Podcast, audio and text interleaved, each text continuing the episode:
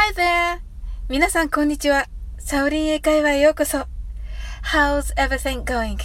ご機嫌いかがでしょうか？今日もお越しいただき、本当にありがとうございます。いつもいいねやコメントをありがとうございます。大変励みになっております。この番組はお好きなことをしながら耳だけこちらに傾けていただく聞くだけ英会話をコンセプトにお送りしています。ゆったりと気軽な気持ちで楽しく聞いてくださいね。ハロウィンが近くなってきましたね。ジャック・オー・ランタンを見るたびに思うこと。実は、もともとはヨーロッパでは大きな白い株をくり抜いたものでした。ところが、移住したアメリカ大陸で白い株がないため、あのオレンジ色のかぼちゃになったようです。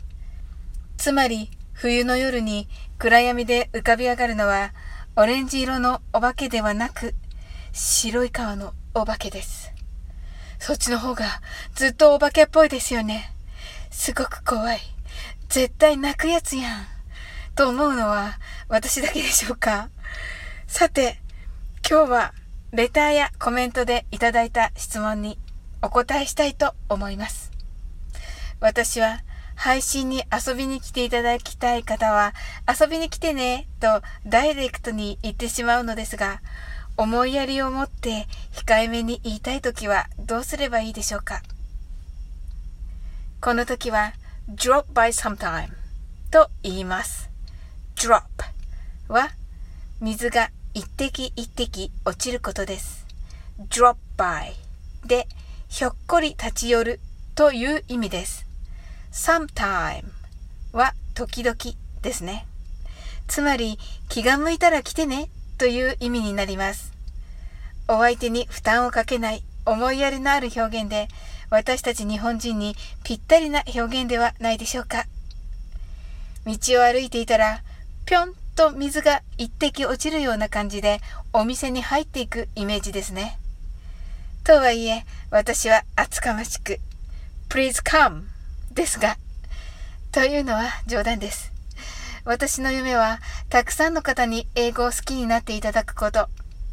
ですので、自分のペースで楽しんでいただけたらなと思っております。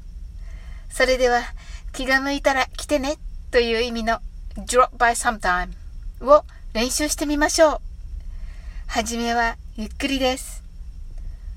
drop by sometime 次に早く言ってみましょう。私が and と言ったら復唱してください。drop by sometime and Thank you. How was it? I'm sure you did it. 今日も楽しく配信させていただきました。最後までお付き合いいただきありがとうございます。コメントやフォローいただけると本当に嬉しいです。それでは次の放送でお会いできるのを楽しみにしております。That's all. Thank you for coming today. Life is perfect as I have a friend like you. See you!